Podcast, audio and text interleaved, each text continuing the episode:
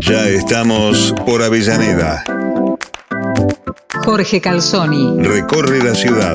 Vecinos. Cultura, dura, deportes, deportes, tecnología industrial, historia. Recurso urbano. Planificación. Jorge Calzoni. Recorre y nos cuenta todo lo que pasa y siente por Avellaneda.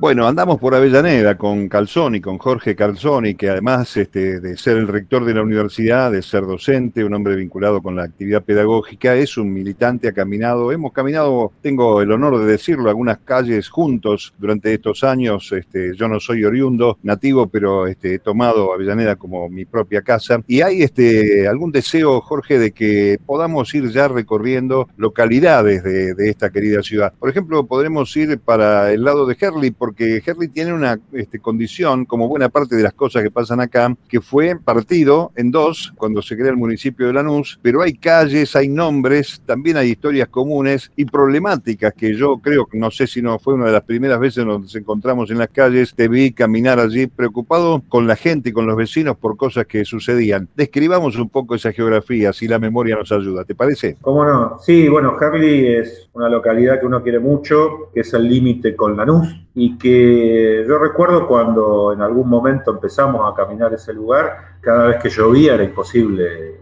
transitar por ahí, se inundaba. Es más, había pasarelas que hacían los propios vecinos para, para caminar en los días de lluvia, no podían salir de su casa, y se había formado una, un nucleamiento que se daban en llamar los pies secos, ¿no? Porque Claro. Se inundaba.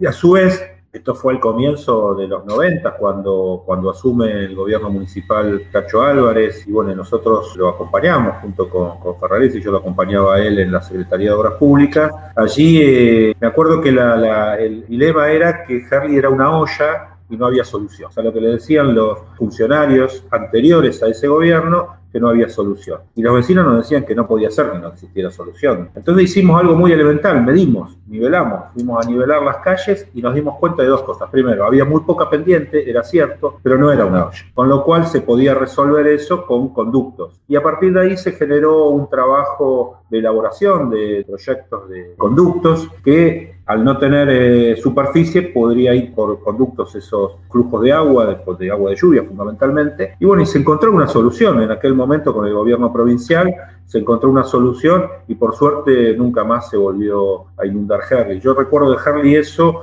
muy fuerte porque era un rasgo de muchísimos años.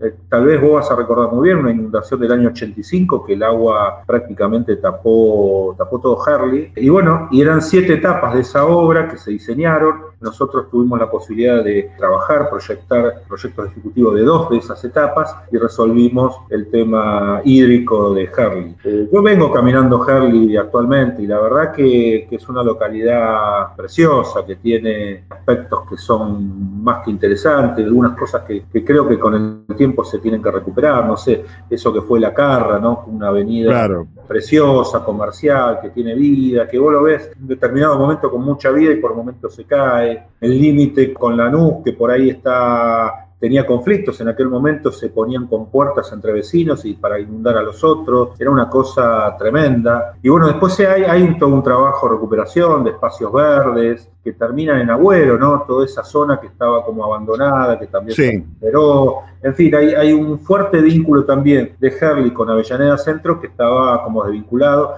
y todavía con lugares que falta todavía trabajar mucho, no sé, Barrio Agüero, por ejemplo, hacia un costado y bueno, el vínculo con eh, lo que es eh, Villa Argentina del otro lado, digamos, como que está ahí encerrado esa localidad y todavía falta un desarrollo, pero la verdad que los temas estructurales se resolvieron. La cloaca, no tenían cloaca, por, supuesto. Me tocó en aquel momento poder hacer todas las cloacas, estar a cargo de toda la obra de cloaca, eh, que era difícil porque era romper, era hacer, trabajar sobre calles que ya estaban pavimentadas, con muchísimos problemas, muchísimos problemas por el tipo de terreno, por las características de la zona, pero bueno, también fue un desafío de lo técnico, ¿no? Como ingeniero, la verdad que fue un aprendizaje precioso que nos permitió aprender y resolver una situación entre cloaca y, y desagües pluviales de una localidad que estaba muy caída. Sí, este, me moro rápidamente para no interrumpir este, este relato tuyo tan, tan rico. Al, a los mellizos Gali, allí en el espacio de los pies secos, Claro. muy este, temerarios a veces hasta, hasta dar batalla para cuidar este, efectivamente ese lugar, su, su terruño, su barriada y la, la- la aspiración de tener los pies secos por esa inundación. Me acuerdo, por ejemplo, de cubiertas de autos encadenadas a los cordones para poder pisar y poder cruzar la calle, cosas de esa característica. Ahora te pregunto, ¿vos pensás que esa gente sabe que ese muchacho que andaba por allí, ingeniero joven, resolviendo esto, es hoy el rector de la Universidad de Avellaneda? Sí, algunos sí, la gente de los pies secos sí, porque estábamos hermanos, peleábamos, teníamos discusiones fuertes porque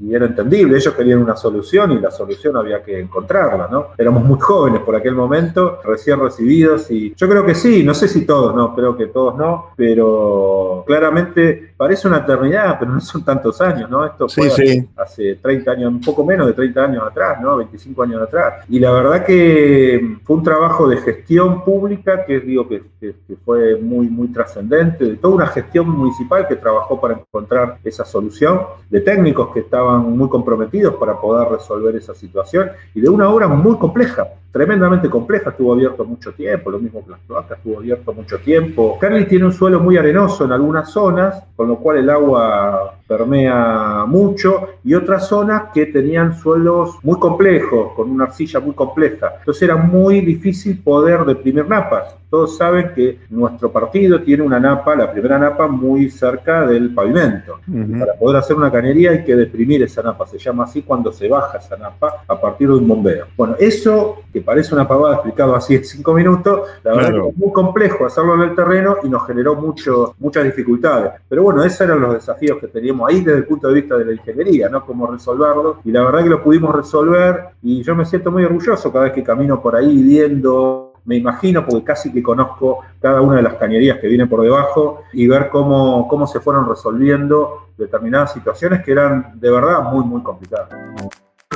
Por Avellaneda, Jorge Calzoni. recorre la ciudad.